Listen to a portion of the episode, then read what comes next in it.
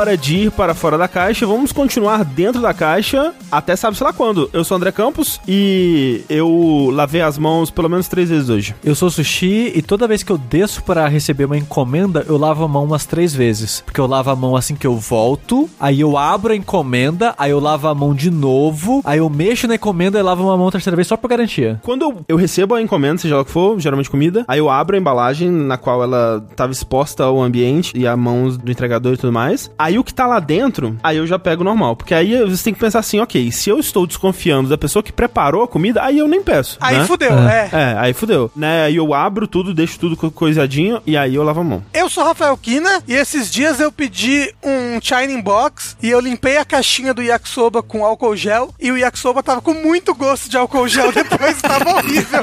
Quem diria? Mas eu comi tudo mesmo assim. Eu sou Fernando Mucioli e essa semana eu fui fazer o supermercado com a minha esposa e exatamente na volta pra casa a gente botou todas as compras em cima da pia da cozinha e tacou álcool em tudo, assim, lá. A casa ficou fedendo álcool por horas. Foi E ótimo. aí você vai comer uma banana, vai ficar bêbado, não vai entender É, por quê, né? Gente, sejam bem-vindos ao Fora da Caixa, que é o podcast do Jogabilidade, onde a gente fala de tudo que não são jogos, principalmente de animes, na verdade. Pois é. Isso. Bem-vindo a Fora da Caixa, podcast onde a gente fala de animes exclusivamente. Às vezes outras coisas entram de encheridos aqui, mas principalmente animes. Agradecemos a todos vocês que continuam possibilitando que não só fora da caixa, mas como todo o conteúdo que a gente produz aqui no Jogabilidade continue a ser produzido. Agradecemos a vocês que contribuem nas campanhas do Patreon, do Padrinho, do PicPay, dá o seu sub lá na, na Twitch. Tudo isso ajuda muito, né? Então qualquer contribuição que você consiga dar aí a partir de um real por mês, a gente agradece do fundo dos nossos corações. Se você quiser dar um pouquinho mais, se você, por exemplo, der 15 reais por mês, você tem acesso aos nossos grupos de Discord e do Facebook, onde você tem acesso a um podcast bônus. Olha só, veja você que coisa interessante. né? A gente foca bastante das nossas recompensas nesse tier de 15 reais, porque pra gente é o sweet spot ali, né? Que é um dinheiro Considerável? é considerável por mês, então a gente quer que seja o mais atrativo também, né? Que você tenha não só os grupos, como esse conteúdo extra que a gente tá gostando muito de produzir, o pessoal tá Sim. gostando muito de consumir também, né? Isso, verdade. Então tá sendo muito legal. Então a gente agradece todo tipo de contribuição e muito obrigado, especialmente nesses tempos onde a gente sabe que não tá fácil pra ninguém. É. Reforçando que o seu sub na Twitch também conta, não são Uhum, apenas as campanhas normais, entre aspas, que contam, mas o subzinho na Twitch que conta. Se você tem Amazon Prime, dá um- lá o seu dinheirinho pro Jeff Bezos. Uhum. Se você tem um Twitch Prime, você pode dar um sub pra um streamer uma vez por mês. Então você verdade. pode dar pra jogabilidade o seu Twitch Prime, que a gente ganha dinheirinho do mesmo jeito e fica feliz do mesmo jeito. Sem custo nenhum e te dá acesso ao grupo do Discord, que te dá acesso ao de Lissa. É, te dá acesso ao podcast bônus, ao grupo do Discord e a Punheteiros em Floripa, como é que chama?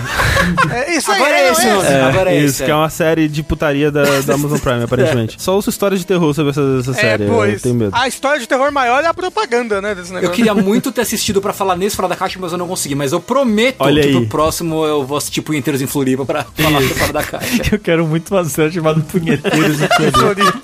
Eu não vou assistir. Não. Mas eu quero muito que É a tenha. segunda temporada, pode É ir. tipo um documentário, né? De punheteiros Oh. anônimos, assim. Fora da caixa não tem nome, né? Porra! Senão podia ser punheteiros em Floripa.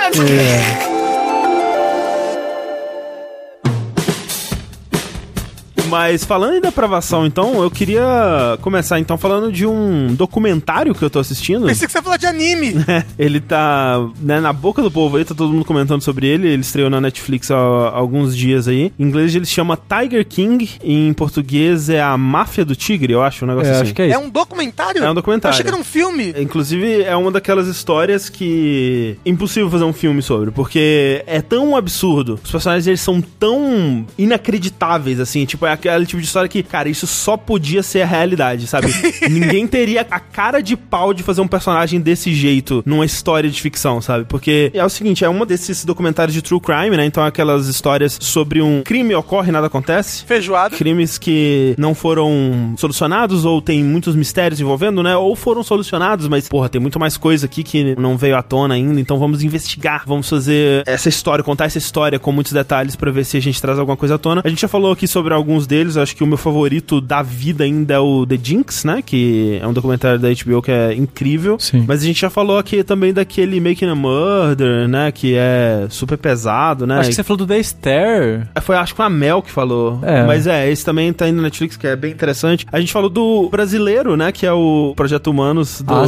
Ivan Mizanzuki, né? Sobre o caso Evandro, que inclusive lançou um episódio recente, né? Que ficou um tempo sem lançar. E aí lançou um episódio recente do caso Evandro, que se você não tá em dia, por favor, fique em dia, porque esse último episódio ele é um puta plot twist, sim. Se o Mizanzuki nos outros episódios ele ficava meio que tipo, não, gente, eu só tô contando a história aqui, não tô necessariamente tomando o lado de ninguém. Nesse último episódio ele fala, não, então é isso que aconteceu, né, gente? Não tem o que dizer, é isso. André, qual que foi aquele que a gente viu juntos aí que um moço faz cocô no banheiro? Era da menina que foi assassinada, desapareceu no- na Itália, não é? Eu não lembro o nome, que a gente viu com a Mel. E a gente não terminou, e eu, É. eu queria saber. Essas histórias são muito interessantes, né? Geralmente eles envolvem muitas bads e sofrimentos e injustiças que te deixa puto. E essa do Tiger King também é o caso, mas é interessante porque é uma história onde basicamente todos os principais envolvidos são pessoas loucas e filhas da puta. É impressionante, assim. Na maioria desses casos, você tem um personagem que acontecem coisas incríveis, assim, que são, né, plot twists sobre a história dessa pessoa. E olha, essa pessoa parecia que era XY,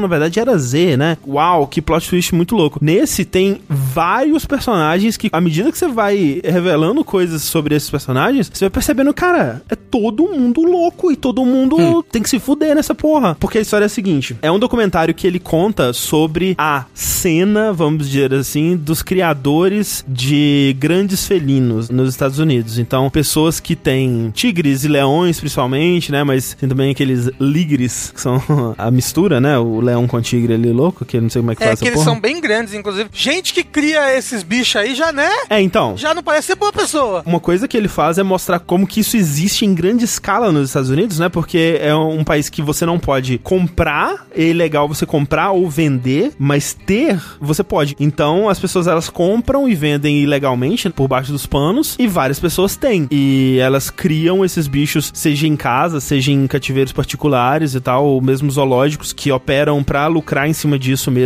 E é numa escala que é muito maior do que eu imaginava, né? Eu sabia de casos assim, tipo, ah, a família que criou um tigre e devorou todos os filhos dele, sabe? Tipo, é- Era um caso, assim. A família devorou todos os filhos do tigre, que horror! Isso. É, mas é muito, muita gente. Tem uma história, acho que a gente já falou por alto aqui, mas fica aqui a recomendação breve. Tem um cara, acho que nos anos 70, 80, que ele era diretor, produtor de cinema, né? E ele criava leões. Ah, sim, sim. Que ele tinha, sei Essa lá, história é muito louca. 20 leões num sítio. E ele amava os leões e ele foi fazer um filme de terror de ataque de leões e usou os 20 leões de verdade. Puta merda. E é horrível, as cenas são angustiantes, É, velho. porque os atores acham que vão morrer de verdade na parada, sabe? Porra! E é terrível. Caralho. Tipo, as pessoas saem correndo de medo e os bichos correm atrás e ah, morde um Caralho! ombro. A pessoa correndo, vê um leão na, na toda, assim, e pula em cima da pessoa. que é. desespero. Umas cenas, assim, que, tipo, o cara entra em casa e, sério, é, tipo, é como na sua sala de estar tem 20 leões.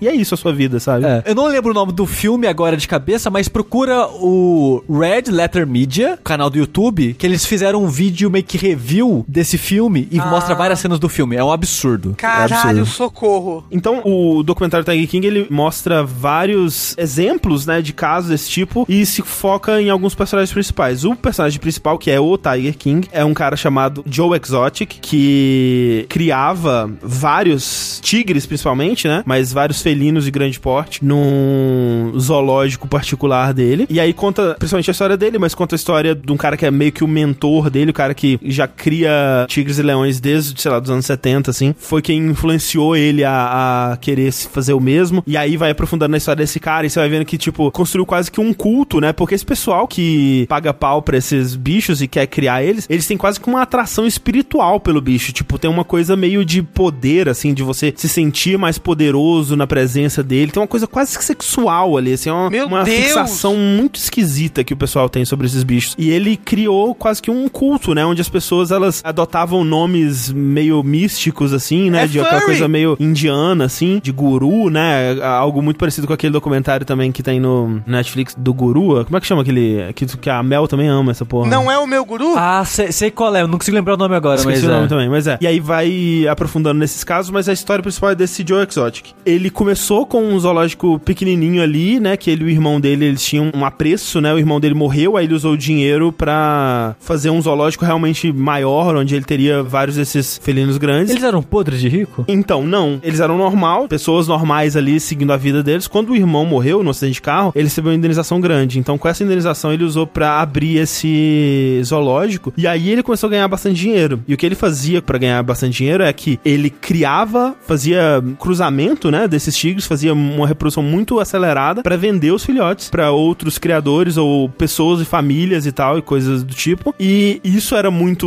lucrativo. Ele também começou a abrir pra visitas de pessoas normais que iam querer ver os tigres lá. E aí eles tinham todo um esquema quando um filhote ele tava numa idade muito específica, que era tipo semanas assim, onde ele poderia ser manuseado por outras pessoas. Então as pessoas iam lá e faziam carinho nos bichinhos, tipo uns bichinhos muito fofinhos mesmo, né? Tipo, você vê, cara, deve ser muito da hora fazer carinho num, num tigre bebê assim. E tirava foto com os tigres e tal. E ele, tipo, é quase uma linha de produção que ele vem com um fotógrafo, aí ele põe do lado do rosto da pessoa, tira a foto e vai passando, assim, tipo, quase uma, uma linha de montagem de fotos de pessoas com tigres, assim. E aí você podia pagar mais caro pra ter um tempo ali com os tigres bebês e fazer carinho neles e levar sua família, caralho a quatro. Teve até recentemente uma, uma moda no Tinder, né, que era pessoas com fotos de tigre. Eita porra! É, tipo, as pessoas começaram a colocar no perfil fotos delas com tigres e do lado do tigre, assim, e tal. Então, os acontecimentos desse documentário são relativamente recentes, assim. Então, ele tava surfando muito essa vibe aí, ele começou a ganhar bastante dinheiro com isso. E conta toda a parte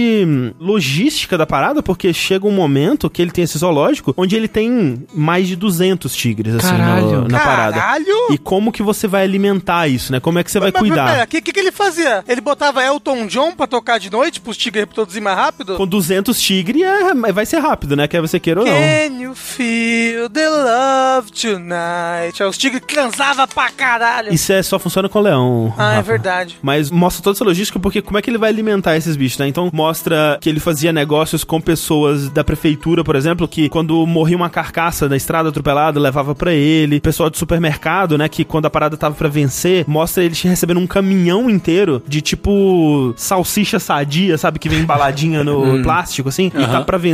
E chega lá e ele pega aquele monte de carne processada e dá pros tigres comer. E carcaça atropelada. E tipo, ele fazia de tudo pra reduzir os custos, né? Nisso. Então mostra como que ele operava essa parada. Mostra como que ele era um filho da puta, né? Não, Mas é, vai. total. E aí você pensa, nossa, esse cara é um filho da puta, ele tem que se fuder, né? Que escroto. Aí começa a contar a história da grande rival dele, que é uma mulher que ela não tem como existir no mundo real, como eu falei. Se fizesse um filme, seria impossível de fazer essa mulher de verdade. Uma mulher que ela tem uma, uma associação que também é parecida, que chama Big Cat Rescue. Ela resgata grandes felinos e ela é contra a venda e a reprodução, né? Então ela é a rival do Joe Exotic. E a vida dela é gatos e felinos, assim. Então mostra o guarda-roupa dela e todas as roupas são de estampa de oncinha.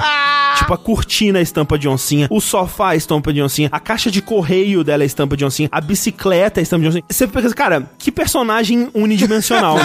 Que roteirista que escreveu essa merda, que parada escrota, sabe? A única coisa na vida da mulher é isso, assim. Só que aí você vai aprofundando na história dela e você vê que ela é uma filha da puta de uma hipócrita Eita do caralho, porra. né? Porque ela não vende e não reproduz, mas ela guarda num cativeiro dela também, que ela também tem meio que um zoológico particular, guarda os animais em jaula e também cobra para as pessoas visitarem e tirarem foto com os bichos. Então, assim, a linha dela é desenhada num lugar específico, que ela é muito contra a reprodução e venda, que realmente é muito ilegal. Mas, porra, o que, que você tá fazendo? Você também tá lucrando em cima do sofrimento dos bichinhos, né? Os bichos na jaula, triste lá e tal, as fotos. E aí o Joe, ele começa a contra-atacar com isso, né? Chega um ponto que ele começa a fazer umas lives pra internet, assim, pra, né, mostrar o trabalho deles e tal, mas ele começa a ser uma live pra falar mal dessa mulher. E, assim, é absurdo, porque esse pessoal caipira do interior dos Estados Unidos, então é o pessoal das armas, né? Não vem no meu, minha propriedade que eu vou te meter tiro. Então, nessas lives, ele começa a escalar num, num nível absurdo, onde ele tá numa live com uma boneca inflável vestida da mulher, com um dildo na boca. Caralho! E ele, eu espero que eu nunca vou encontrar ela, porque sabe o que vai acontecer? Ele pega uma arma e dá um tiro na boneca inflável ao vivo, assim, sabe?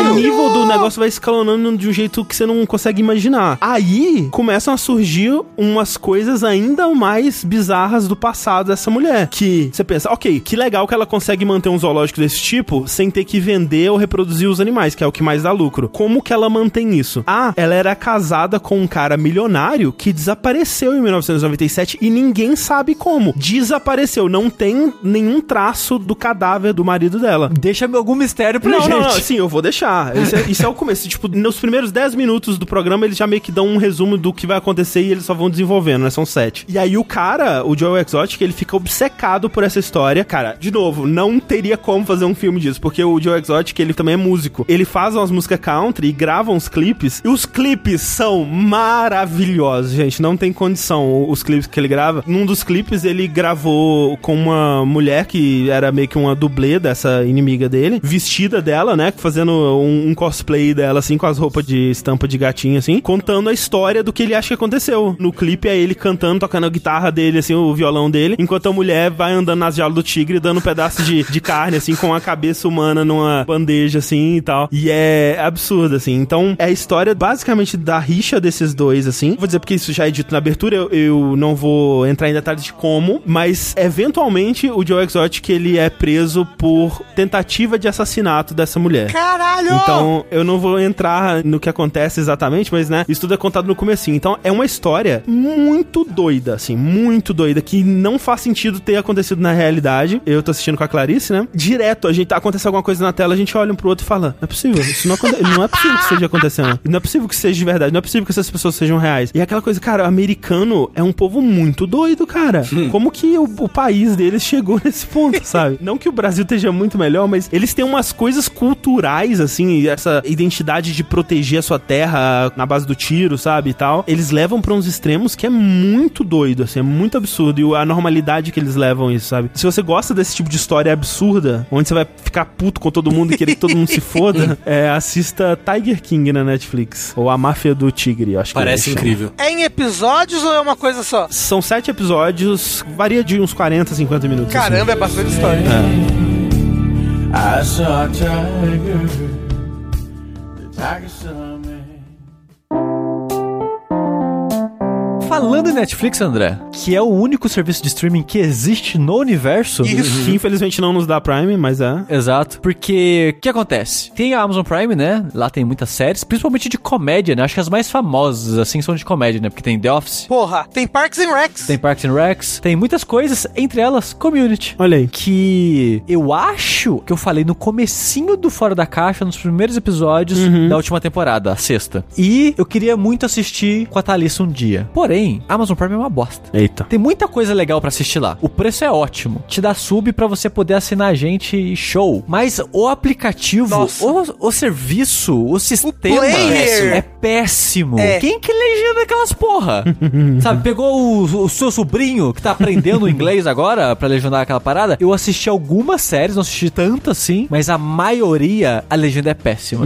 O, o sistema de legenda é péssimo de configurar, o player é péssimo, é foda. Aí saiu o Community no Netflix. Olha, Olha só. Semana passada dessa gravação, eu acho. E eu pensei, por que não? Agora é nossa hora. Eu fui assistir com a Thalissa Community, que eu não via desde 2009. E é muito louco como 10 anos tanta coisa mudou. É verdade? Eu, com a minha mentalidade agora, reassistindo o Community, tem muito humor meio preconceituoso, homofóbico, racista no. Que bizarro. No Community, assim. É estranho porque os personagens, em teoria, não era pra nenhum deles serem pessoas pra você usar de exemplo pra nada. Muitos deles são escrotos, na verdade. O protagonista é um escroto. Aí tem o personagem do. Chevy Chase. Chevy Chase. E ele é abertamente. O gimmick do personagem é isso: que ele é um velho racista preconceituoso. Só que isso vai melhorando com o tempo. Mas o começo da primeira temporada é muito tipo: ele fala algo racista. E a impressão que eu tenho é que a série era pra tipo: hahaha, ele falou algo racista, que engraçado. E eu só fiquei meio. "Ah, ele falou algo racista terrível. Isso não é legal, sabe? Tipo, a graça era pra ser tipo: olha só que engraçado ele foi racista, mas Sim, não é sim. engraçado, sabe? A pessoa ser ser racista. E então no começo tava sendo meio estranho, sabe? Porque ele também é mega homofóbico. Aí só fica ah, meio desconfortável quando esse personagem aparece e as pessoas não corrigem ele das coisas que ele fala. Então tava meio um clima meio estranho assim. Felizmente, isso vai melhorando bastante com o tempo. É meio surpreendente o quão rápido ou o quanto a série muda, porque as três primeiras temporadas, né, ela foi, sei lá, da, de algum canal aberto, já não lembro mais, né? E o padrão de série de canal aberto é 20 e poucos episódios, né? Então as três primeiras temporadas tem 24 episódios, Caralho, 25 episódios. bastante. É, série de comédia, então tem 20 minutos cada episódio, então é relativamente rápido de assistir. Eu e a Thalissa, a gente tá no 13 terceiro da segunda já, em uma semana, assistindo, sei lá, uns dois, três episódios por dia. E na primeira temporada mesmo, já dá uma mudança de tom muito brusca, porque a, ideia do community é a seguinte: tem o protagonista, que é Jeff Winger, eu acho o nome dele, e ele era um advogado. Só que ele nunca teve uma formação acadêmica de verdade, ele comprou o diploma falso de algum lugar e fingiu que era advogado e viveu anos trabalhando como advogado e tal. Só que aí descobriram que ele era tudo falso e ele perdeu é, A carteirinha da OAB. Exatamente. E aí ele teve que fazer faculdade. E a faculdade que ele foi fazer é a faculdade comunitária nos Estados Unidos, o community. É um conceito que meio que não existe aqui, né? Não, porque, tipo, é estranho, porque é diferente. Eu poderia dizer que é, é tipo uma faculdade pública, só que ela não é meio que uma faculdade como a gente pensa aqui no Brasil, tipo faculdade pública brasileira, É, sabe? aqui no Brasil, vai saber o que, que o futuro nos nos aguarda aí, né? Mas ah, por muito tempo são tidos como algumas das melhores, né? É, assim. na média, as faculdades públicas brasileiras são melhores que particulares. É. Tem particulares que são, obviamente, melhores e tal, mas no geral, faculdade pública costuma ser muito boa É, no Brasil. E até quando você tá fazendo vestibular, é aquele estigma assim, que tipo, cara, eu quero tentar entrar na pública, né? Eu quero, Sim. porra, Sim, quer a tentar entrar pública... na federal. Na federal, exato. Isso. Eu quero, é, isso que é o objetivo, né? Sim. Enquanto que a- essas community colleges, né, faculdade comunitária, é meio que o contrário, né? É, o, é, o vai galera o pessoal fracassada. fudido, É. exato. Vai o pessoal que não tem dinheiro, que não sabe o que que é da vida, que nunca vai ser ninguém e coisas do tipo. É, é- esse é o estigma, pelo É o menos. estigma, é. Então, ele vai pra essa faculdade, puto pra caralho, tipo, não acredito que eu tô aqui, eu tava lá em cima da minha carreira, agora eu tô aqui embaixo. E ele foi pra essa faculdade porque ele tinha um cliente que era professor nela, Uhum. e ele achava que o cara ia dar o gabarito de todas as provas, de tudo pra ele, pra ele, de novo, se aproveitar e conseguir o diploma fácil. Não consegue, tem que estudar na moralzinha. E uma das matérias que ele faz é aula de espanhol. Aí, a ideia da série é que o- a patota dos protagonistas, o grupinho, que ela é uma sitcom, né?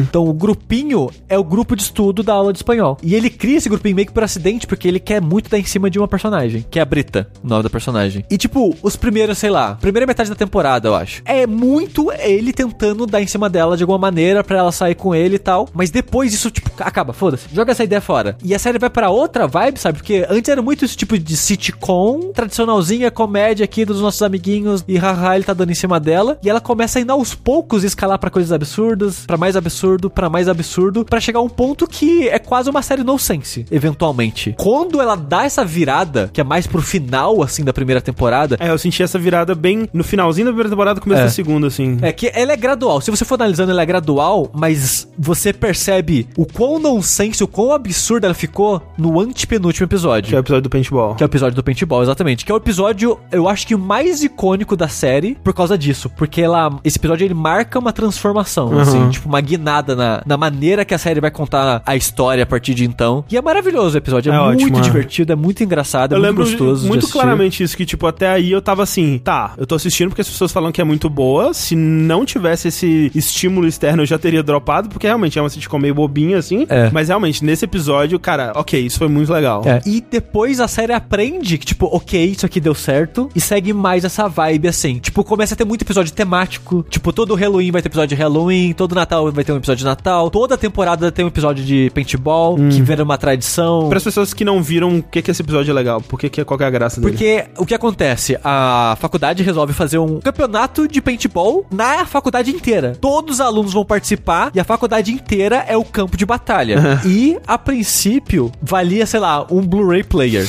em 2009 era algo caro e tal. Só que aí, roubaram o Blu-ray player no dia anterior. Aí, quando o campeonato vai começar, o diretor da faculdade fala: Ah, eu vou pensar em algo aí. Depois eu falo pra vocês o que, que vai ser o prêmio. Aí o protagonista fala: Tipo, foda-se, eu não quero participar disso aí não. E vai dormir no carro dele. Quando ele acorda, sei lá, acho que duas, três horas depois, a faculdade virou um campo de guerra. onde é só mancha de tinta pra todos os lados. Tipo, como se fosse apocalipse. Tudo abandonado e quebrado e destruído. Tipo, paleta de cor meio apagada na série. E, tipo, virou campo de guerra. As pessoas se separaram em grupos e estão se caçando. Porque o prêmio virou: no próximo semestre, você tem o direito de ser a primeira pessoa a fazer sua grade curricular. Você pode escolher qual aula você vai fazer, a horário que você vai fazer, os negócios assim. E pra eles, isso é incrível, porque na cabeça deles, não sei como isso funcionaria na realidade, eles colocariam, sei lá, todas as aulas na segunda-feira e ficariam livre o resto da semana e coisa do tipo. Então a faculdade virou meio que uma guerra. Literalmente, todo mundo queria a porra desse prêmio. E a maneira que ela narra esse tiroteio, porque uma coisa que o Community faz, ela tem muita metalinguagem por causa de um personagem específico, que eu acho que é o favorito de muita gente, que é o Abed. Ele é fissurado por séries e filmes, e ele vê e fala muito através desse filtro da paixão dele. E a série usa ele para replicar cenas famosas de filmes e séries e diálogos e coisas dentro dela. Então esse episódio tem muita referência numa época onde referências era cool. É, é. Porque em 2009, referência era porra. Era É tudo. legal pra caralho. Family Guy. The Big Bang Theory, Big Bang gente. Theory, é. É. Então, tipo, isso foi muito descolado e legal e uou na época, assim. Até hoje é muito engraçado porque ela faz de uma maneira que não é muito pedante ou muito cansativa, assim. Foi muito divertido assistir isso. Mas uma coisa que eu achei curiosa reassistindo é que um dos personagens que a pessoa mais gosta também é o Troy, que é o melhor amigo do Abed, que o ator é o Donald Glover. Donald Glover, que, né, fez o clipe muito famoso de uns dois, três anos atrás aí, This is America. É, o Childish Gambino. É, é. exato. Que no começo da carreira dele, acho que ele não era um rapper de sucesso ainda na época da série, nem nada não, do não. tipo. Acho que ele só começou a carreira musical depois até. É. É muito engraçado porque a parada dele é que ele era um atleta foda no ensino médio e ele, personagem tem 18 anos. Que ele, tipo, ele terminou o ensino médio e foi direto pra faculdade. Ele era um atleta foda, quarterback, né? Jogador de futebol americano, né? A estrela do time. Só que ele quebrou o braço de uma maneira que ele nunca mais vai poder jogar futebol Ah. americano. Então ele não conseguia a bolsa escolar em faculdade foda. Então ele teve que fazer a faculdade comunitária. Só que ele é mega arrogante, mega narcisista, se acha melhor que todo mundo no começo. Ele vira outro personagem completamente, tipo, sei lá, 12 episódios depois. Porque ele era meio que insuportável, arrogante e tal. E depois ele vira um personagem mega good vibe, meio bobo até, sabe? Meio cômico. Ele continua se achando incrível, mas de uma maneira mais engraçada, em vez de ser só pedante, sabe? Transforma o personagem em outra coisa. Então, tipo, tá sendo muito interessante ver a série virando aquilo que eu lembrava que ela era. Tô me divertindo muito reassistindo ela. Isso é muito comum pro sitcom, né? Tipo, é raro uma sitcom que começa já com a identidade Final formada, dela, né? né? Definida, né? Brooklyn Nine-Nine é sitcom? É, é. Mas também eles já, eles já sabiam muito o que, que eles queriam ali, né? Mas eles melhoram muito com o tempo também. Mas como ela é na mesma pegada do Parks and Recs, The Office, ela já começa bem, tipo, on point, mas realmente melhora também bastante. É, e ela tinha muita referência já, né? Sim. E é do mesmo criador, né? Então. Sim. Eu não sei se é The Community, mas tem uma série. E eu, eu acho que é The Community, que eu tenho um ranço absurdo dela por causa de um meme que veio dela. Ah. É um meme de um moço, aquele mesmo moço do Se Beber Não Case. Que ele tá falando. É, ele tá professor? falando gay, alguma coisa assim. Ah, sim. é, isso aí. Então, é. porque sim. isso é usado por 99% dos comentários homofóbicos da internet. E aí eu Sim. tenho um ranço por causa disso. Cara, imagina você ser esse ator, né? Caralho, né? Que loucura. Que curiosidade, ele é um médico na vida real. É, tá ligado? É muito louco isso. Essa frase, Rafa, é dos primeiros episódios. Ah, então, quando você falou, eu pensei, é, deve ser desse começo aí. E, e, assim, até, por exemplo, a premissa inicial, né, é meio racista, assim, que é tipo, ele é o professor de espanhol, né? É. E, tipo, olha que engraçado, um chinês que é professor de espanhol, gente, não é engraçado? Porque ele é chinês.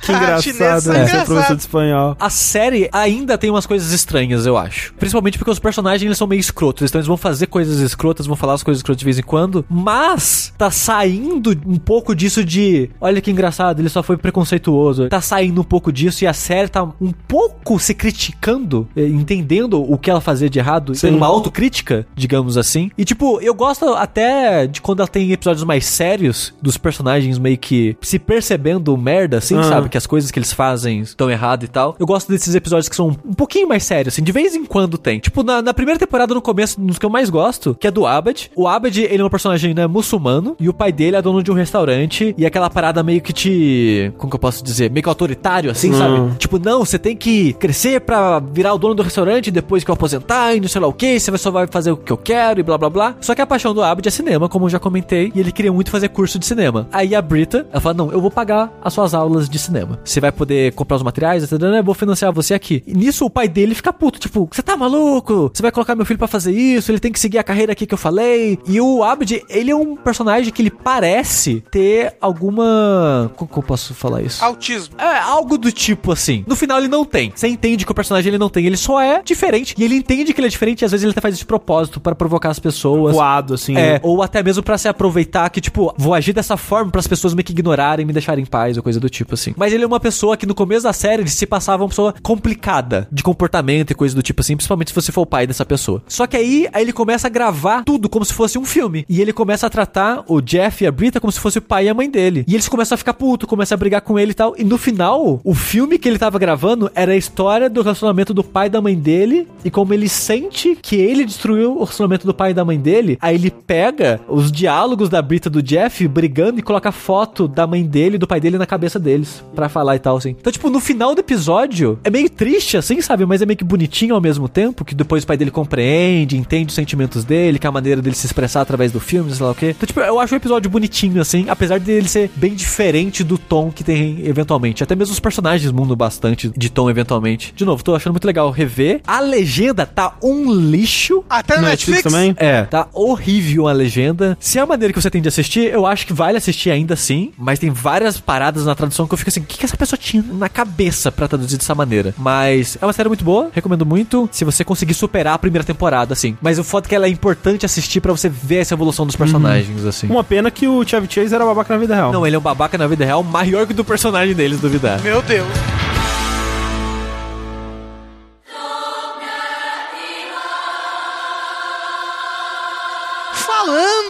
Animes da temporada de abril 2020 que eu estou vendo, Sushi, eu quero falar aqui dos animes da temporada de abril 2020 que eu tô vendo aqui agora. Olha só que legal. Que bom que a gente já estava falando sobre os É. animes da temporada É. 2020, abril, 2020, abril, 2020. Muito oportuno. É. Ah. É. Mas a pergunta é: Ah. quantos Isekais você viu de 2020? De 2020 eu não sei, que aí eu já perdi a conta, mas. Caralho, Rafa. Desses aqui, três são isekais dos animes que eu tô acompanhando. Mas vamos que vamos, vamos que vamos. Primeiro, começou a temporada de abril 2020 dos animes. Yay! Uou! Ei, novos vai. animes pra assistir e Uma acompanhar. dúvida, Rafa. Ah. Vai ter algum adiamento, você sabe, por causa do corona? Não sei. Por enquanto, não vai ter nenhum adiamento, que é uma coisa. O Japão tá com uma relação muito complicada com É. o Covid, assim, É. de modo geral. Porque Não. o Japão tava controlando bem o Covid. Tava nada. Opa! Não, mas no começo eles estavam, aí o pessoal resolveu ir tudo pra rua. Lembra? Teve até o vídeo que o Bolsonaro falou: o Japão tá super bem, olha todo mundo aqui na rua e ninguém tá mal. Aí de repente, duas semanas depois, tava todo mundo morrendo. É que o governo demorou muito pra mandar quarentena. Uhum. As pessoas meio que não estão respeitando, estão meio que fingindo que nada tá acontecendo. Alguns lugares já afrouxaram o pedido de quarentena pros cidadãos de alguns lugares. Outros também que, tipo, tá muito desigual, assim. Uhum. Então o Japão tá super lidando mal com o Covid até o momento. Porra! Até onde eu sei, não vai ter adiamento de série de anime. Mas olha só, num mundo em que tudo é magia, ele nasceu sem magia. Não, mentira, eu não vou falar de, de Black Clover. Black Clover. Eu vi só o começo da primeira temporada, até o mangá eu dropei porque tava muito chato aquela bosta. Mas dos animes dessa temporada, Tengu, Hum. eu tô vendo tudo pela Crunchyroll porque é o jeito fácil de assistir anime, né, que tem. Hashtag Ed. O jeito fácil de assistir anime. Crunchyroll!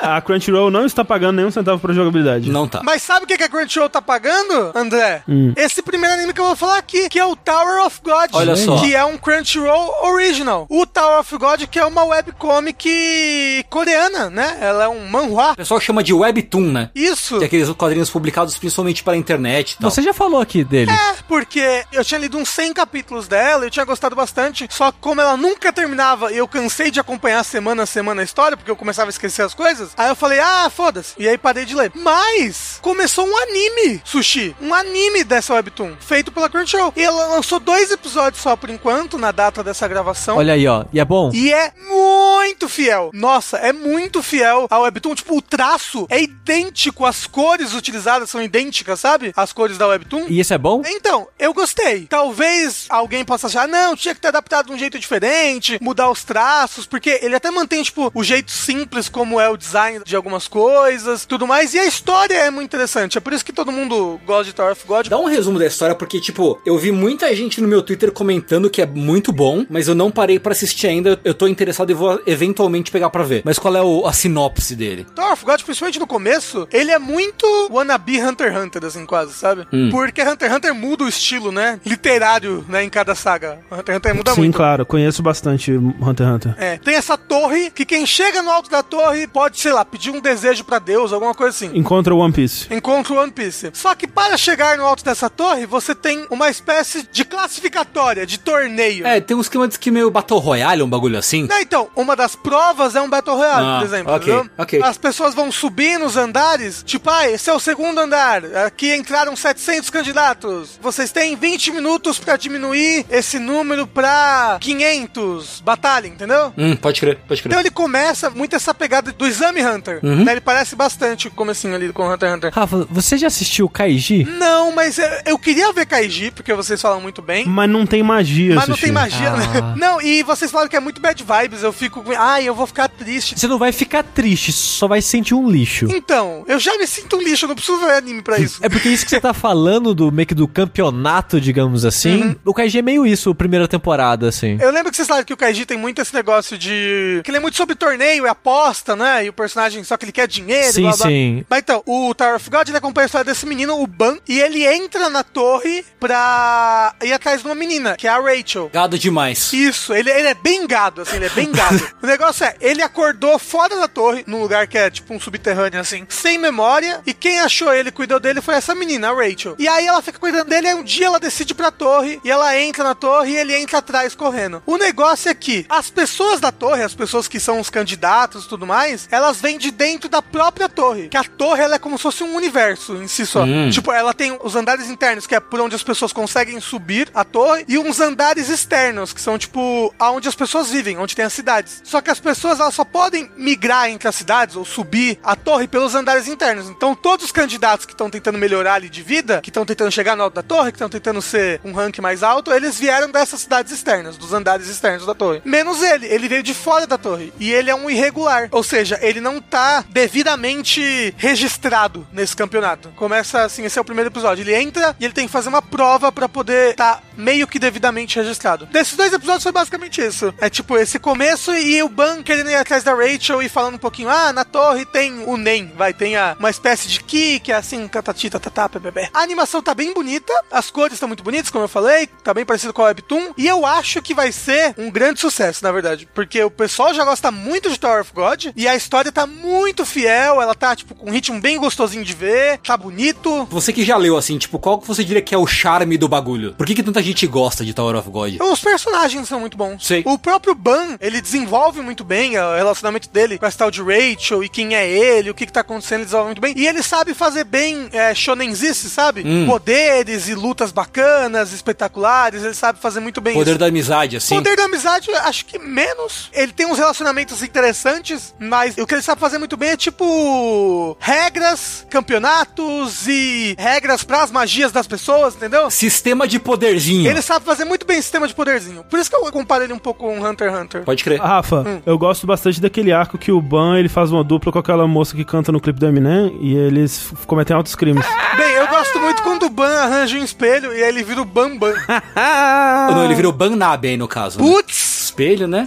É verdade. Tem que respeitar a ciência. Outro anime dessa temporada: Digimon Adventure. Dois pontos. Eu vi o Twitter puto que não tem a música de Digivolução. É, então, né? não tem a música de devoção e a abertura não é a abertura, não é a Angélica cantando, que absurdo, na verdade. Imagina se o pessoal lá do Japão pegasse É. a o Angélica. pessoal do Japão estava puto. Os Brasiabus muito putos de não ser a Angélica cantando. Vocês lembram que ia aparecendo várias Angélicas, uma atrás da outra, andando assim com bracinhos? Mas, Rafa, esse Digimon é remake do primeiro? Ele é mais um reboot, porque. Muda coisas. Ou uma reimaginação, porque a história tá diferente, sabe? Isso aí. Talvez o Tengu ou o Rafa também é Digimoner aí. Eu sou. Eu sou uma Digimona. Porque assim, a primeira coisa que teve de Digimon foi esse anime ou aquele filme super bem feito é a série de antes? TV vem antes. Ah, tá. O filme, inclusive, se passa depois, a história. É, é porque o, o filme ele é super bem avaliado aí. Inclusive, no primeiro episódio do Digimon Dois Pontos, eles adaptam parte da história do filme. Ok, ok. Se não me engano, é o lance de como o Tai e o, E o Agumon se e o conheceram. Agumon se conheceram. É. Verdade, isso é do filme. Então você acha que ele vai ser então bem fiel como era o outro anime? Cara, não sei. Eu tava vendo o pessoal comentando agora, quentinho, né? Direto das prensas. Hum. Porque já aparece um bicho mó endgame, já aparece no segundo episódio já. Eu ainda não vi o segundo episódio. Tipo, eu vi screen no Twitter, assim, sabe? Ah, tá. Do Twitter japonês. assim. Porque ele começa assim, tipo, tem o Tai, ele tá se arrumando pra ir pro acampamento. Não sei se vocês viram o Digimon, o primeiro. Nunca vi um episódio de Digimon na minha vida, Rafa. Ai, como eu amava Digimon, você não tem noção, André. Era tipo, meu hype era Digimon. Quando eu era criança, eu passava séries no sítio, e aí todo dia de manhã acordava pra tomar café da manhã e ir correndo até a casa da minha prima, que era meio longe, que era sítio, né? As casas eram bem separadas, pra gente assistir Digimon de manhã e ficar uau, pulando no sofá, e depois a gente dançava Sandy Júnior. Parece bom. Quando começou Digimon, eu fazia parte de um grupinho de amigos que eles eram muito Pokémaniacs, Ai, assim, sabe? Usavam nicks de personagens da equipe Rocket, assim. Aham. E aí, quando começou Digimon, esse pessoal falou: Olha que ridículo, que cópia horrível. e aí tinha uns vídeos assim do Digimon, aí comparava com o, o Pokémon. Nossa, que merda, Fazia né? umas montagens do Charizard soltando fogo e o personagem do Digimon Nossa, que morrendo. merda. E aí eu fui digitalmente influenciado por essas pessoas. Eu pensei, caralho, Digimon, que lixo. E eu passei muito tempo pensando, que lixo Digimon, deve ser uma cópia barata de Pokémon. Até que, não recentemente, né, mas muitos anos depois, eu ouvi dizer que, na verdade, Digimon é um anime muito melhor do que Pokémon jamais foi. Sim. Aparentemente. E é. É, em anime, sem dúvida. Porque Digimon tem começo, meio e fim na história. Você tem as outras temporadas, mas são com outros personagens e outras histórias. Então, Tem algumas interligações, elas né? têm uma ligação, mas tipo, o Digimon Tamers, que é o 3, o melhor de todos. Nossa, Tamers é bom de... Nossa, é bom pra caralho. Digimon Tamers é muito bom. Quando o Pokémon começou a passar, eu já me sentia meio velho demais pra Pokémon, sabe? Devia ter uns 14 anos assim, e o pessoal que gostava muito de Pokémon era o pessoal mais novinho, né? E eu Não. me sentia assim, eita, eu acho que já passei dessa fase aí, gente. Eu- e aí eu me senti na obrigação de abandonar essas coisas da infância,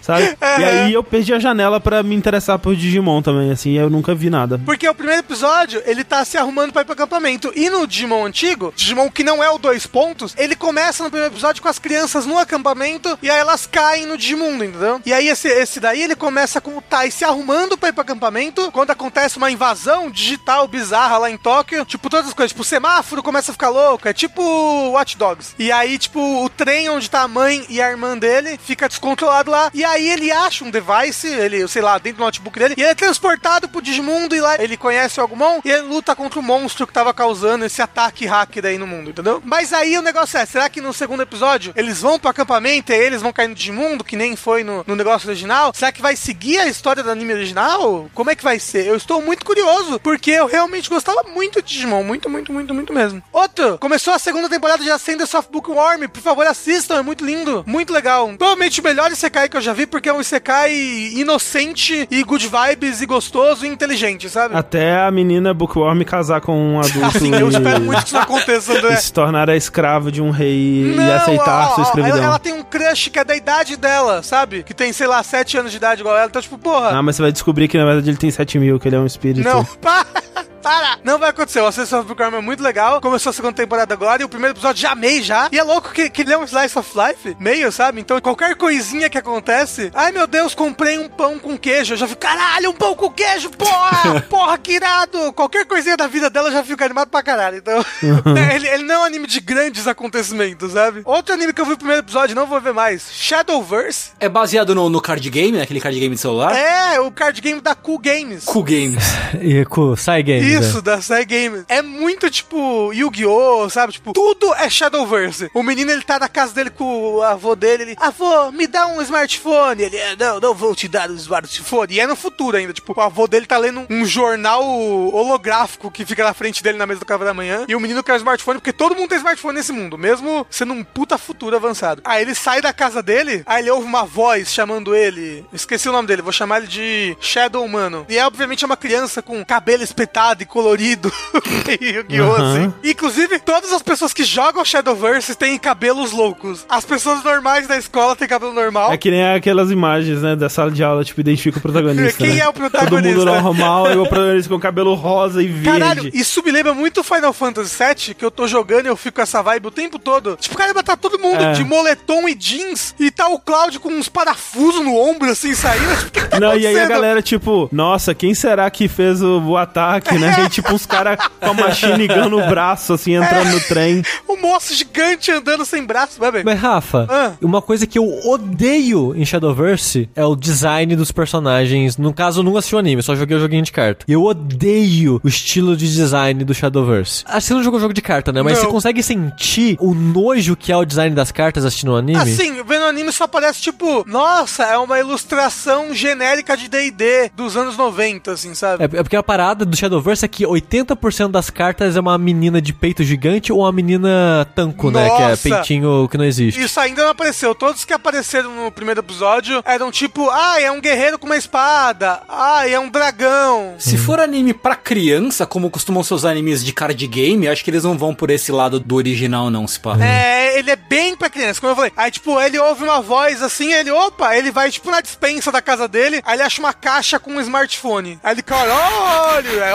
obviamente é um smartphone especial, mas ele não sabe disso ainda. Aí ele chega no colégio, aí todo mundo só fala de Shadowverse no colégio, né? A vida gira em torno de Shadowverse. E aí, no recreio, ele tá lá ajudando o professor, quando chega um moço mal no pátio do colégio, e ele fala assim, quem aqui vai jogar Shadowverse comigo? Todos vocês, seus fracotes, venham jogar Shadowverse. A cada frase tem três Shadowverse na Tá frase. no contrato, tá no É, contrato. Shadowverse, quem Shadowverse vai jogar Shadowverse comigo, hein, Shadowverse? Aí, ele tá, tipo, bulinando as pessoas que nem deve ter essa porra desse aplicativo no celular. Aí chega a menina que é colega do protagonista e fala, eu batalho com você. Aí ele, pois bem, vamos apostar nossos smartphones. e aí ela perde, e aí ela perde o smartphone dela, e aí ela está chorando. E aí ela fala, não, tudo bem, não precisa. Ele, eu vou depois atrás dele. E aí ele vai atrás dele pra tentar recuperar o smartphone dela. E aí ele tem uma super batalha! Uou! Primeiro que ele vence com umas regras meio. Essa é a regra do jogo, mas tipo, não dá pra entender direito as regras, sabe? Porque, né, é um anime de 20 minutos, tá introduzindo um monte de coisa. Mas peraí, Rafa, rapidinho. O Shadowverse que eles jogam no anime é o mesmo aplicativo que existe na realidade? É. Por que, que as pessoas estão fazendo isso na vida? Todo mundo que joga Shadowverse tá, tipo, escondido num canto, olhando no celular, no banheiro ou jogando no computador Mas em casa. Shadowverse é a vida nesse universo. Tem, tipo, ginásios de Shadowverse, entendeu? Mas peraí, Rafa. Eles vão pro ginásio, aí eles começam a jogar, aí começa a projetar o holográfico, entendeu? As Ah, coisas. então, era isso que eu ia perguntar, se É. ia ter essas projeções Não, do negócio. tipo, o anime é só os caras olhando pra telinha, assim, É, então.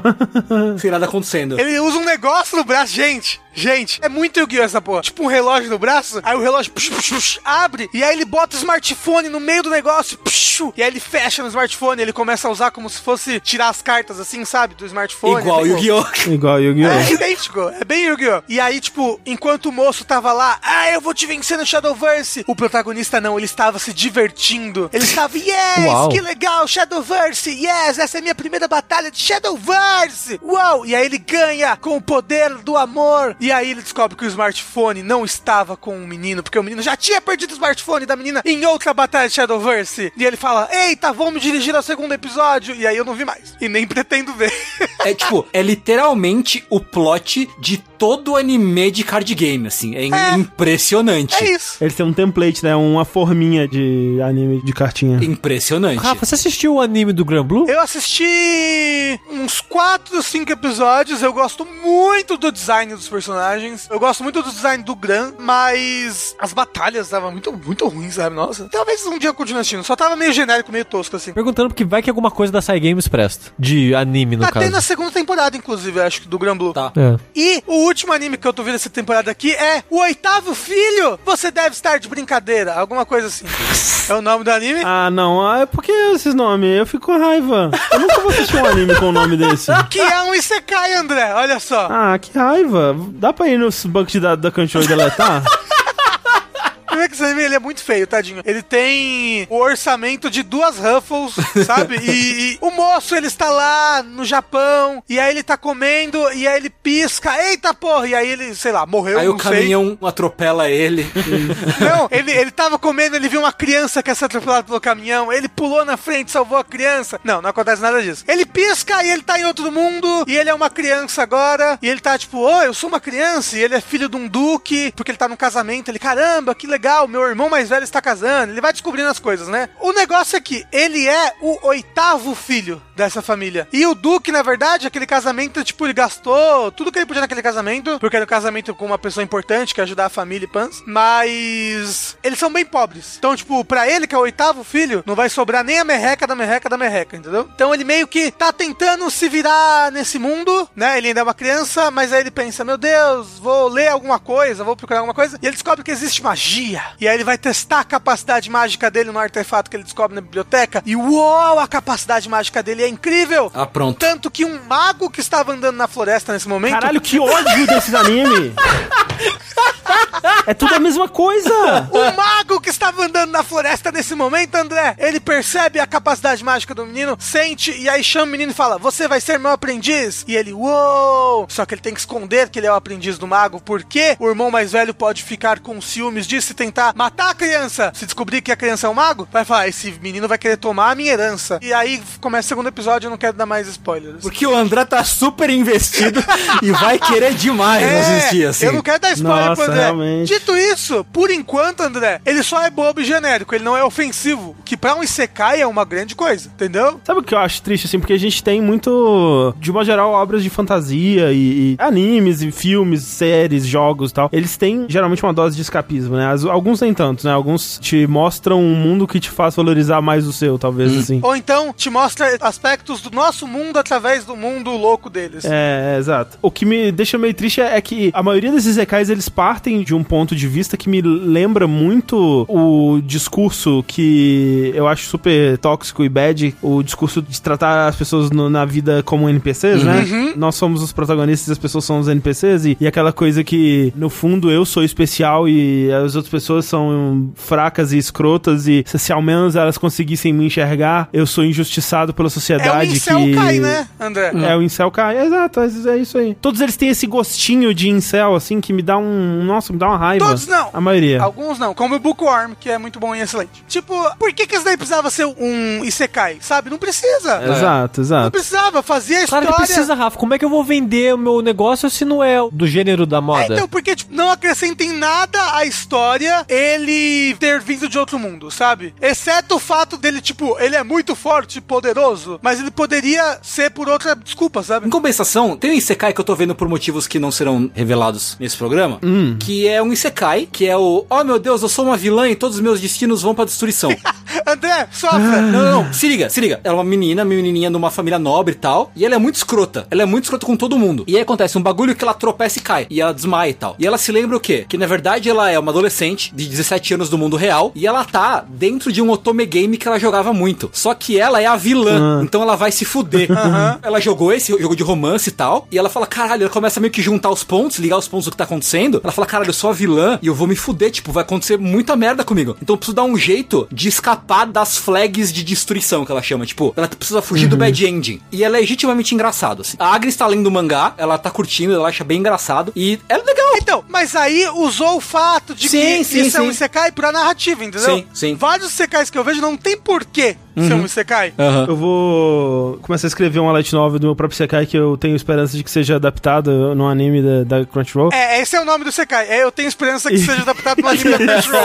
Vai ser a história de um menino que ele vai pra escola e ele é muito triste, né? As pessoas não, não dão atenção pra ele, ele não tem amigos, e ele não consegue, né, se socializar e tal, e é, é complicado, assim. E ele é muito bom em Ele videogame. é muito bom em videogames, ele é impressionante bom, de bom Não, em ele é videogames. muito bom em tudo, mas ninguém consegue Em reconhecer tudo, a é, capacidade exato. dele. Tipo, ele é tão bom que as pessoas fazem pouco dele. Aí ele morre é, enquanto ele tentava... Salvava a vida de alguém. Não, não. Ele morre enquanto ele tentava, sei lá, sacanear alguém, alguma coisa assim. Asfixia autoerótica. Não, ele morre enquanto ele tentava chupar o próprio pau. ele morre tentando pau, pau, pau. E aí ele vai pro mundo medieval, onde ele é capturado pela Inquisição, torturado durante 12 meses, pega a peste negra, morre uma morte lenta e dolorosa porque não existe remédios. E aí ele volta pro mundo real e percebe o valor de ter nascido na modernidade, que ele tem a disponibilidade dele, o sistema de saúde do Japão, e ele tem como buscar um psicólogo pra cuidar de sua saúde mental. Aí morre de Covid-19.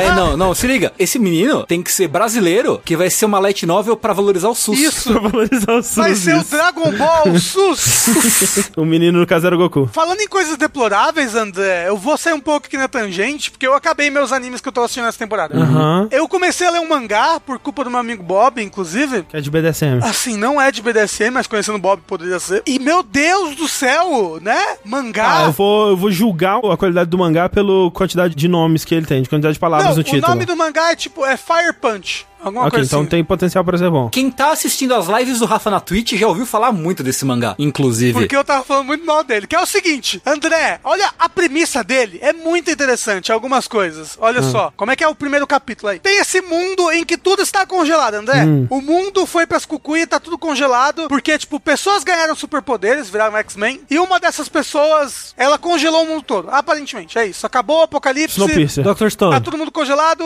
só sobreviveram, sei lá, poucas cidades e tudo mais. E isso é o ano de 2500. Tem esses dois irmãos, um irmão e uma irmã. Eles moram nessa vila que tem muitos idosos, tem a maior parte de todo mundo idoso. E é muito difícil conseguir comida, porque tá nevando sempre o tempo todo, tempestade, é muito frio. Só que ambos têm capacidades regenerativas. E ele tem uma ultra mega blaster capacidade regenerativa. Ele, por exemplo, corta o braço dele e nasce um outro na hora. Plá, como se fosse o céu. Como se fosse o Piccolo, no caso. Porque o Piccolo só tem isso porque ele pegou as células do Piccolo. O céu, no caso. É isso aí, você pra entender. Aí, André, ele alimenta a vila assim. Ele corta o braço dele e dá pras pessoas comerem. Então, tipo, Ah, legal. toda manhã ele corta 30 vezes o braço e sai de cima para as pessoas comerem o braço dele. E a irmã dele também tem isso, mas ele não deixa a irmã fazer, porque o dele cresce na hora, a da irmã dele demora um dia, dois dias pra crescer o braço de novo, entendeu? Primeira coisa, eles estão de noite lá na casa, blá blá, conversando, a irmã dele vira pra ele, vamos fazer um bebê. Eu Yikes! espero que esse seja o primeiro quadrinho do mangá. que ele abre. Quando eu era um jovem adolescente, comecei a frequentar a cena de mangá aqui em São Paulo. Um amigo meu fez um mangá hentai de uma página. O nome era, tipo, Prazer no Recreio, Recreio do Prazer, sei lá como é que era assim. E o roteiro era parecido. Tipo, oi, vamos transar? Aí o cara falava, vamos. E aí começava, eles começavam a transar. Porra, é o famoso sexo casual. É, pois Incrível. Mas eles não transam. Ah, não, ah, você é minha irmã. Mas ele fica, tipo, muito querendo comer ela e ela quer muito dar pra ele. Porque, O né? irmão e a irmã é pra- tá aí pra isso. É. Mas, André, no dia seguinte que a irmã quer dar pra ele, chega de avião um exército. É tipo uma cidade milícia, né? E fala: a gente veio aqui coletar recursos, que a gente acabou de sair de uma batalha, a gente tá sem recurso, vamos pegar os seus recursos aí pau no seu cu. Eles vieram de Brasília. Deserto de Brasília. Crítica social foda. Você viu, gente? Nossa, esse Eu mostrei André pra eles. vai ser contratado pela CNN. Aí eles, tipo, vão coletar os recursos dos velhos e eles descobrem os braços do menino. Aí eles falam: Malditos canibais, filhas da puta, vamos matar esses velhos todos. E aí o capitão desse exército, ele tem um poder que ele é tipo o Amaterasu do Naruto, sabe? Quando ele bota fogo numa coisa, o fogo queima até essa coisa morrer, Hum. entendeu? E aí ele bota fogo em todo mundo, inclusive no irmão e na irmã. Uhum. Só que o menino não morre, porque ele tem uma ultra regeneração. A menina morre depois de, tipo, sei lá, uma, duas semanas pegando fogo. Parece gostoso. É, ele não consegue morrer. Ele pega fogo, mas não é, morre. ele fica né? pegando fogo constantemente, sofrendo, mas regenerando, sofrendo, regenerando, entendeu? Então ele é Fire Punch porque ele é eternamente pegando fogo. Isso, ele fica 10 anos pegando fogo, até ele conseguir se levantar e pegando fogo sem parar, ele vai atrás da vingança dele. A premissa da história, porra, uma história de vingança de um osso que não para de pegar fogo o tempo nenhum. Essa premissa é legal. É essa uma é premissa legal. Só que é uma bosta, André. É um gigantesco cocô, porque é só pedofilia, incesto, estupro. Por que, que o Bob te recomendou isso? Ele não é seu amigo? Ah, mas o Bob é a pessoa que me recomendou Shield Hero também, né? Ai, caralho, eu tenho que. Ô, Rafa. Então, tem que achar uns amigos Ele melhores. só tinha Vamos, visto vamos, um né? episódio, disse ele, quando ele me recomendou. Mas eu acho que ele é ruim o suficiente no primeiro episódio já, pra você ter uma ideia do quão ruim ele é. É. Mas e Fire Punch? Ele só tinha visto o primeiro episódio Não, também? ele O primeiro capítulo? Mas eu acho que ele não me recomendou, porque ele odiou o final. Ah, mas só o final. Quando ele falou a premissa, eu achei interessante, fui atrás. Não, a premissa é legal. É uma é. merda, uma merda. Nossa, é muito ruim, é muito ruim. É muito tipo choque velho, sabe? Tipo Gantes. Uhum. Bota as coisas só pra chocar, e aí violência, aí criança estuprada, e aí criança morrer. Nossa, que lixo, que ódio, que ódio. É isso que eu tenho pra Que falar. ódio. Que ódio, Bob, caralho. pô.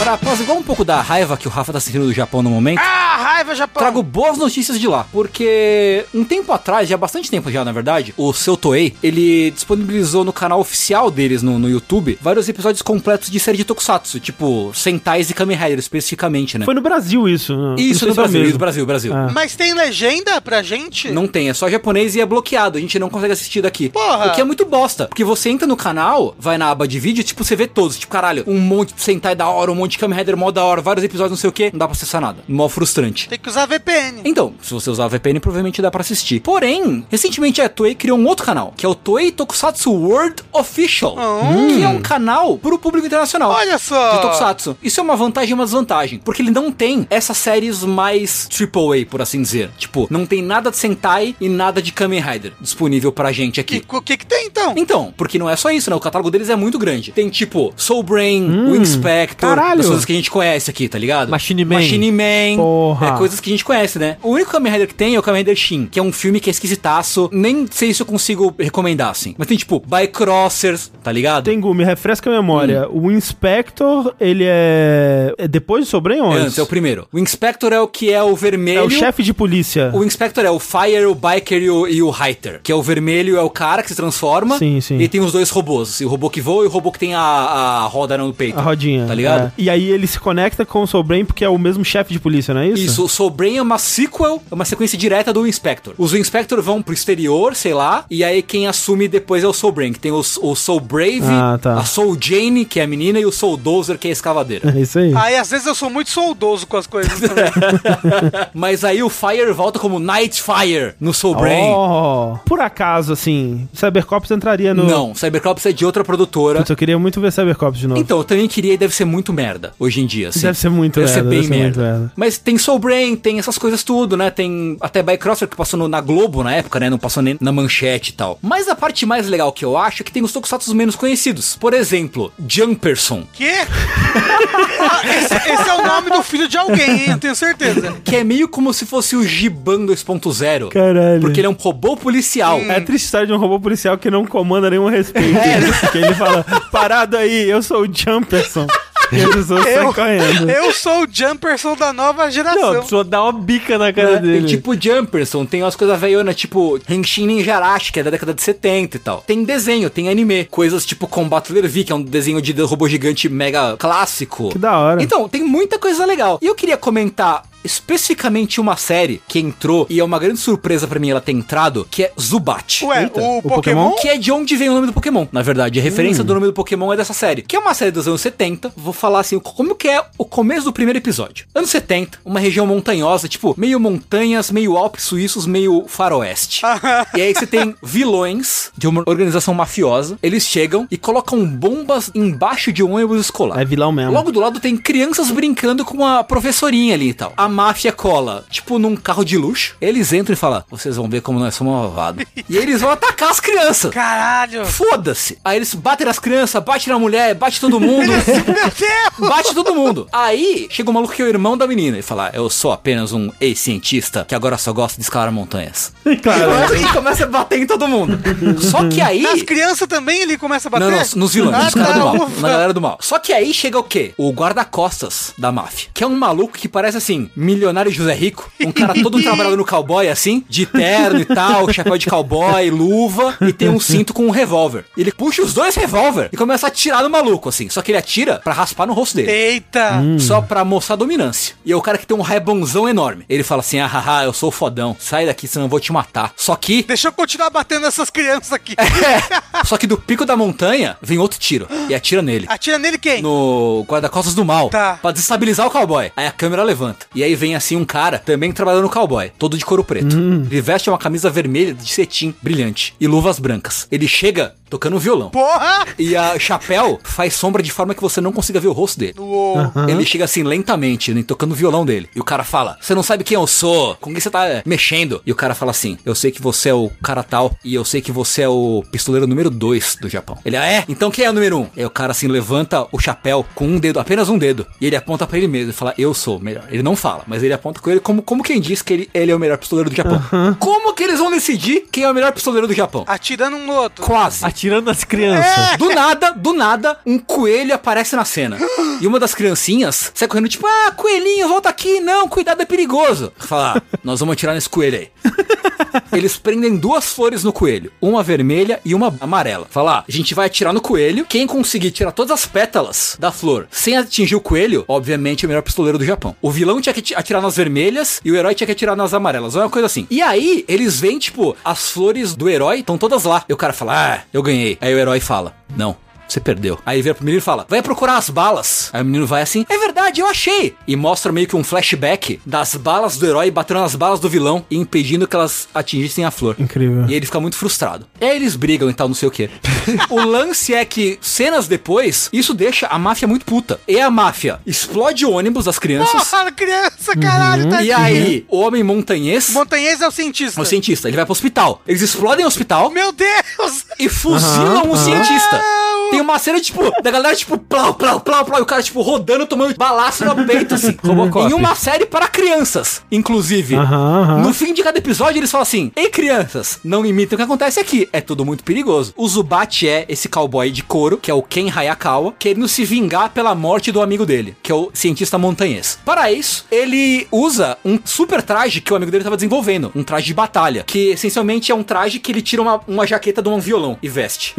e ele tem um carro que o carro tem um ventilador gigante atrás do carro. Ele usa o carro porque, assim, E os casos pra resfriar as crianças. ele luta com um chicote, ele chicoteia pessoas e puxa. Parece que ele vai jogar no ventilador do carro pra moer as pessoas, mas isso acabou não acontecendo. Esse é o Zubat, é uma série incrível. Esse é o tom da série inteira. Tem o gimmick de sempre que o cara, o herói, encontra alguém, o cara fala: Ah, eu sou melhor X. Ele fala: Não, não, não, você é o segundo melhor X.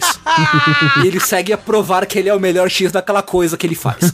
Tem os primeiros dois episódios nesse canal da Toei. Eu recomendo muito. Muito Zubat. Mas Zubat pera, é incrível. escreve igual o Pokémon? Sim, Z-U-B-A-T. Tá. O problema é que, até agora, eles só colocaram até o segundo episódio de cada série. E eu não sei se eles vão colocar mais que isso. O problema 2 é que tudo isso eu tô falando que tem legendas em inglês. Então todo mundo pode assistir é, se você entende inglês. Eles falam assim: a gente planeja em fazer uma chamada pública para ter mais legendas no futuro. Ou seja, eles não querem dar o trabalho de legendar eles mesmos. Eles querem meio que depender da comunidade, sabe? O que é meio bosta. assim. sim, Eles sim. não querem É, investir bosta. dinheiro nessas coisas velhas aí que eles estão botando no YouTube? Aparentemente não. Mas assim, até agora, vale muito a pena, porque tem uma porrada de série, só tem até o segundo episódio de cada uma delas, mas tem bastante série pra você, tipo, conhecer o que que era Tokusatsu nos anos 70, 80, assim, sabe? Coisas mais antigas. E eu acho interessante de conhecer as referências das coisas e tal. Como a seleção não é tão óbvia, né? Tem coisas clássicas, tipo, que a gente conhece, né? Como o Inspector e Soul Brain. Tem coisas bizarras como Zubat e Jumperson e... e... Então eu recomendo bastante. Jumper. Que versão O maravilhosa. Parceiro do Jumperson, ele é o Gun Gibson, por causa do Mel Gibson. É, óbvio. Eu tô triste que o Jumperson é só, tipo, sei lá, um cara robô. é um robô roxo. É, mas é óbvio. Assista o Kusatsu, gostoso demais.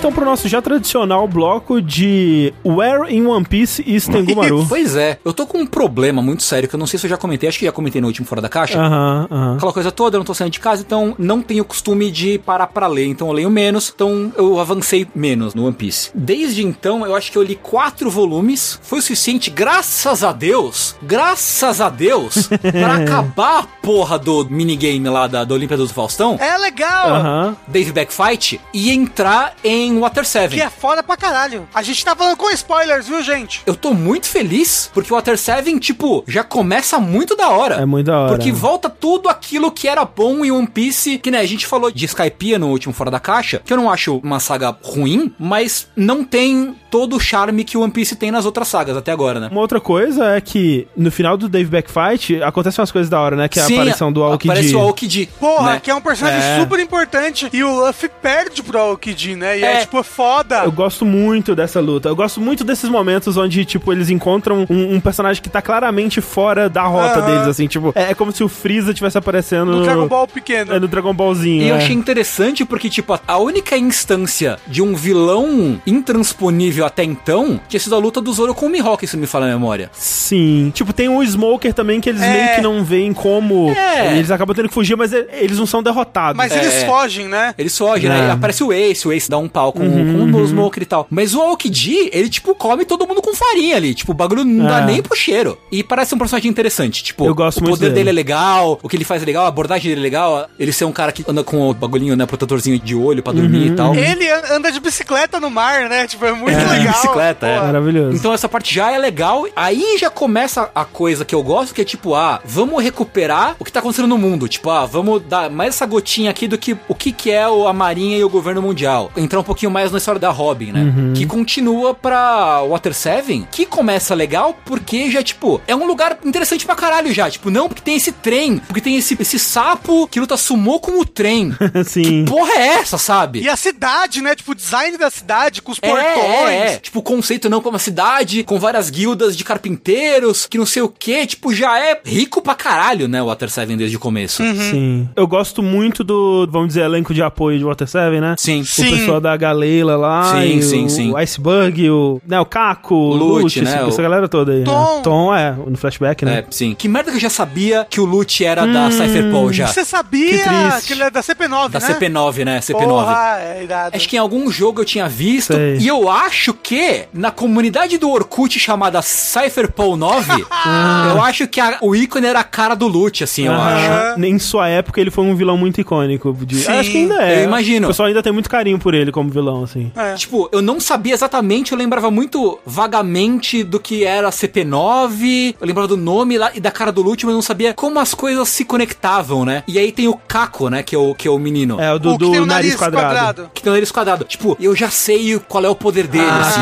triste. que triste. Tem um amigo meu que é muito fã de One Piece que eu via através dele. Então, tipo, eu já tinha visto a imagem dele e tal. Sim, sim. Assim, é, vai ser divertido chegando lá, porque eu acho que o, o processo dele se transformar no que ele se transforma, pra mim, eu acho muito divertido. E isso eu não sei nada, assim. Eu só sei, Ok. tipo, o que ele vira. Tipo, nem sei direito nem qual é o poder do Lute, assim. Pelo menos, Sei, consegui me sei. manter virgem disso. Ok, ok. E também porque eu já tinha visto a Califa também. Uhum, Eu tinha visto ela com a roupa que ela usa quando tem o, o plot twist, né? Sei, sei. Eles, todos eles trocam de roupa, basicamente, né? E a, e a Califa tem uma outra roupa. Você tá avançado em Water 7? Então, eu parei no flashback do Tom. Mas eu não lembro o que que tava acontecendo na saga, assim. O que acontece é que tem o golpe lá, eles, o pessoal da Cypherpole se revela, o Luffy e o cara da corda chegam no, no quarto do iceberg, eles ficam presos, né? Eles perdem, ficam presos, eles começam a fugir. A parada pega fogo, A né? parada pega fogo e tal. E aí tá o Frank e o Sop na, na marinha lá, né? Na oficina. Uhum. O bando do Lute chega pra pegar o plano do Pluto lá, do barco.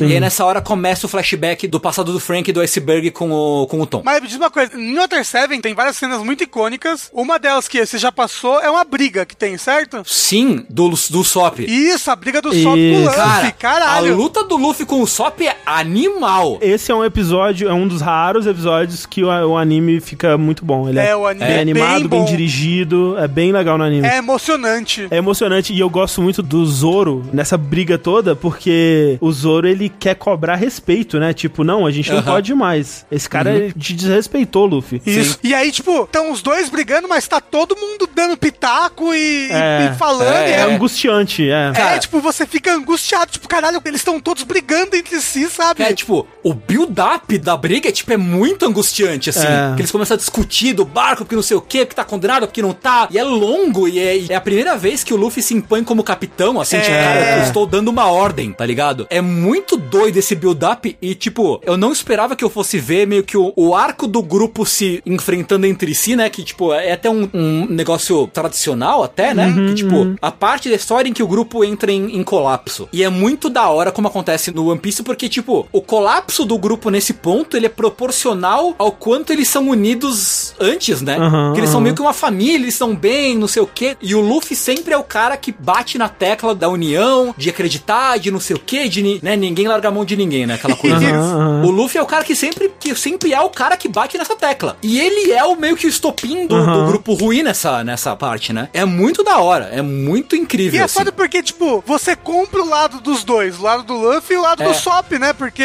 Sim. não, não é como se tivesse um claramente muito errado ali, sabe? O É, Sop tá total. mais errado, mais ou menos, mas, tipo, porra, você entende. Você entende de onde ele tá partindo também. É. O que que tá acontecendo com a Robin no momento? Ela tá junto com o CP9, Ah, ela ok. tá meio que como traidora ainda, assim. Ok, ok, ok. Eles ainda não falaram exatamente qual é o problema, assim. Uhum. Sei. Não só por que que ela tá ligada com o grupo, ou como também por que que ela não pode ler as paradas, por que, que ela não Uhum. pode achar né, os documentos, não sei o que e tal. Não explicaram ainda. Mas eu, eu tô super investido nessa parte do plot também. Tipo, caralho, né? O que tá acontecendo? Por quê? Por quê? Uhum, Por que, que a Robin age desse jeito? Será que ela é meio. Tudo bem que a gente já tem um contexto hoje em dia, que ela faz Sim. parte do grupo e papapá, papapá. É, é que assim, tem dois flashbacks muito importantes, né, nessa saga. E o primeiro é esse do Tom, depois vai ter um outro também que vai ser muito legal. Eu lembro que enquanto tudo isso tá acontecendo, tá acontecendo um evento natural muito foda. Que vai ter a, a Laguna alguma coisa, que é quando vai inundar a cidade, né? Isso. A maré vai subir e a cidade vai inundar até certo nível, né? Cara, é muito legal porque tudo isso tá acontecendo no meio de um turbilhão natural ali, sabe? Tá? De, um, É. de É. caos da natureza e, cara, é muito bom. É muito bom. Essa saga, ela é, ela é um turbilhão de tudo que o One Piece faz de melhor, né? Assim, que tem esse, esse contexto da cidade, que é muito interessante, né? Tipo, ela é rica o suficiente pra, cara, um anime inteiro facilmente poderia se passar aqui e ser muito Sim. interessante. Tipo, ao mesmo tempo que tem toda essa influência do, do mundo, né? Mágico e fantástico de One Piece que tá, como que ele tá afetando esse lugar e todos esses, esses conflitos interpessoais, né? E que se conectam com o mundo maior, né? O que que é a Cypherpol, qual que é o objetivo dela, o que Sim, que é sim. essa Plutão, né? E tudo O mais. que, que é o governo mundial, sabe? É. Sim, sim, sim. Eu acho que eu vi o cara do governo do flashback do Tom de volta em algum momento. Eu tenho a impressão que ele volta em algum lugar, mas eu não tenho certeza. Quem que é o cara do flashback do tom do governo? Como é que ele é? É um cara que tem cabelo meio encaracolado, assim. E ele tem o nariz vermelho. Ah, é. ok, ok, tá. Beleza, eu sei quem que é. Eu tenho a impressão que eu vi esse cara, ou alguém parecido com ele, meio diferente depois. Mas eu não sei, não tenho certeza. Porra, não sei se foi pelo contraste de Dave Backfight que eu odiei e de Skype que eu gostei, mas que não tava em outro contexto. Sim. Mas eu acho que assim, o Water 7 tá muito bom desde o começo, assim. Realmente muito bom. Quando concluiu esse pedaço, né, quando eu tava acompanhando pela primeira vez, eu pensei, ok, isso foi a melhor coisa de One Piece até agora, assim, então... Essa saga toda, o Water 7 e tudo que um pouquinho que vai vir depois, é o favorito de muita gente, One Piece. Então. Pode crer. Mas assim, o André, por exemplo, o momento favorito de One Piece é outro. Sim, sim. Tá por vir ainda, tá não por vir. necessariamente, tipo, esse é o ponto alto. Mas assim, acho que o que o One Piece faz de melhor, ele faz aqui nessa saga. Sim, é um, é um bom microcosmo, é. É. O Rafa, o seu também tá bem mais pra frente, o seu momento favorito de One Piece? Eu acho que o meu momento favorito de One Piece é o mesmo do André. É? É muito difícil, porque tem muitos momentos que eu amo. A gente tava conversando com o Léo, né, aquele dia, e ele falou do momento favorito dele, e eu fiquei muito empolgado, porque é um dos meus momentos favoritos, e é um momento que eu sinto que não é apreciado o suficiente, porque,